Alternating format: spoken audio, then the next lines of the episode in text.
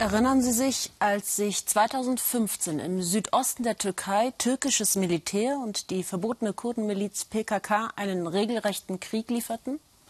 Erst jetzt, da Journalisten wieder aus von Kurden bewohnten Gebieten berichten können, wird das Ausmaß des Konflikts ersichtlich. Ganze Stadtteile mussten neu aufgebaut werden. 100.000 Menschen hatten ihre Heimat damals verlassen. Kann der türkische Staat mit dem Wiederaufbau jetzt die Kurden wirklich für sich gewinnen? Oliver Meyer-Rüth.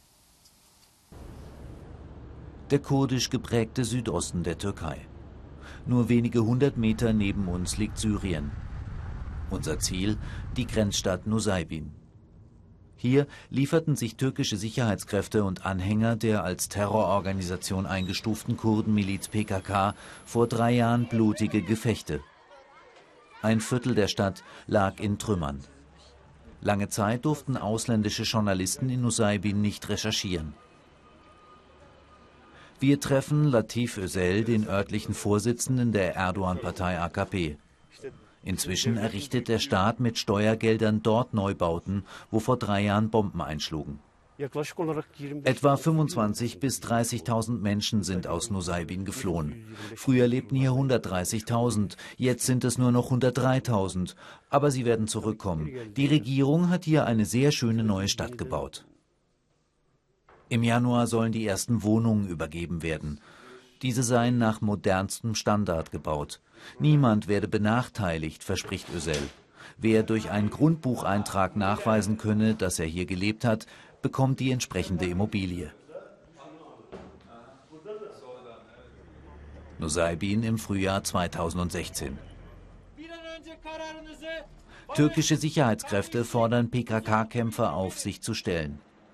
Bis heute beschuldigen sich beide Seiten, den Konflikt mit tausenden Toten nach einem missglückten Friedensprozess provoziert zu haben.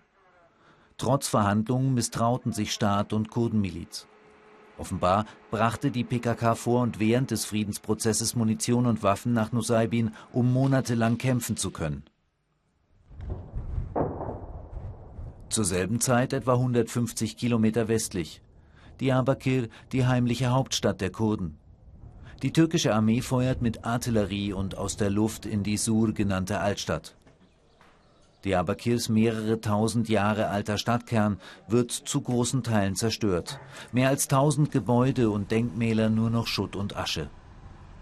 Auch hier investiert inzwischen der türkische Staat, zum Beispiel in die Renovierung dieser Moschee. Der Bürgermeister der Altstadt wurde wegen angeblicher Nähe zur PKK abgesetzt. Der vom Staat eingesetzte und ständig von Sicherheitskräften begleitete Bürgermeister präsentiert stolz die Neubauten. Bewohner der Altstadt, deren Häuser zerstört wurden, sollen diese bald zu günstigen Konditionen kaufen dürfen. Eine 1 zu 1 Entschädigung wie in Nusaybin gibt es nicht. Seit drei Jahren gibt der Staat Miethilfe. Knapp 200 Euro Miethilfe. Eigentlich hätte man das früher stoppen können, aber wir wollten soziale Spannungen vermeiden. Der Staat hat mehr als nötig getan. Im Anschluss drehen wir die Bilder, die uns der Bürgermeister lieber vorenthalten hätte. Erst dann zeigt sich, wie heftig der Angriff der türkischen Sicherheitskräfte auf die in der Altstadt verschanzten PKK-Kämpfer war.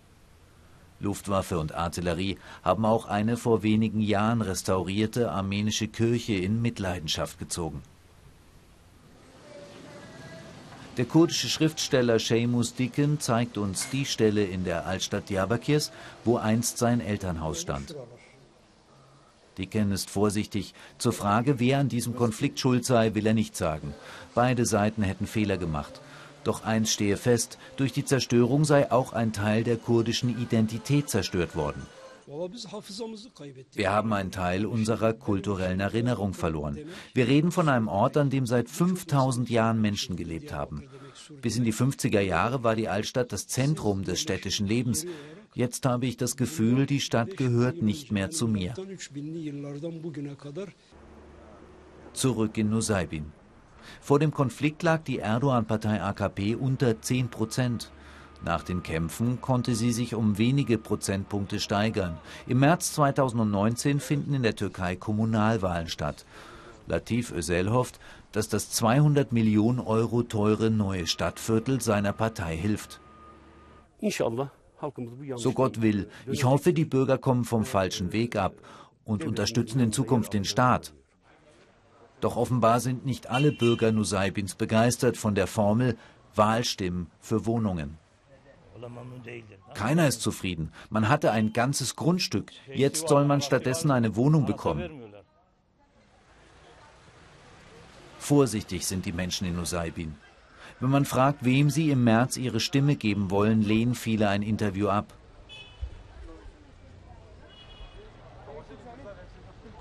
Zumindest ein Verkäufer von Zuckerkringeln sagt unverhohlen seine Meinung.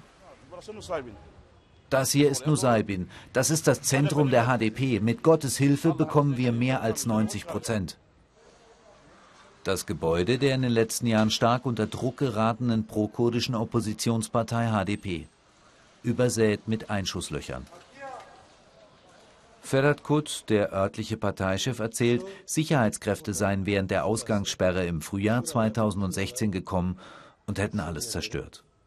Es sei aber auch ein Fehler der HDP gewesen, so Kut, dass sie damals die PKK nicht vom Kampf hätten abhalten können. Argumente gegen den Neubau der Wohnungen hat Kut kaum. Wegen der Traumata der letzten Kämpfe rechnet er dennoch mit bis zu 90 Prozent für die HDP bei den nächsten Wahlen. Scharfschützen haben auf Kinder und Alte geschossen. Sie wurden verletzt. Wir können keine exakten Zahlen nennen, aber etwa 250 Menschen sind in Nusaybin ums Leben gekommen. Das Wohnungsbauprojekt der türkischen Regierung lässt nach und nach die sichtbaren Spuren der Kämpfe vor drei Jahren verschwinden. Doch vergessen sind sie längst nicht. Noch sind die seelischen Wunden bei vielen im Südosten der Türkei zu tief.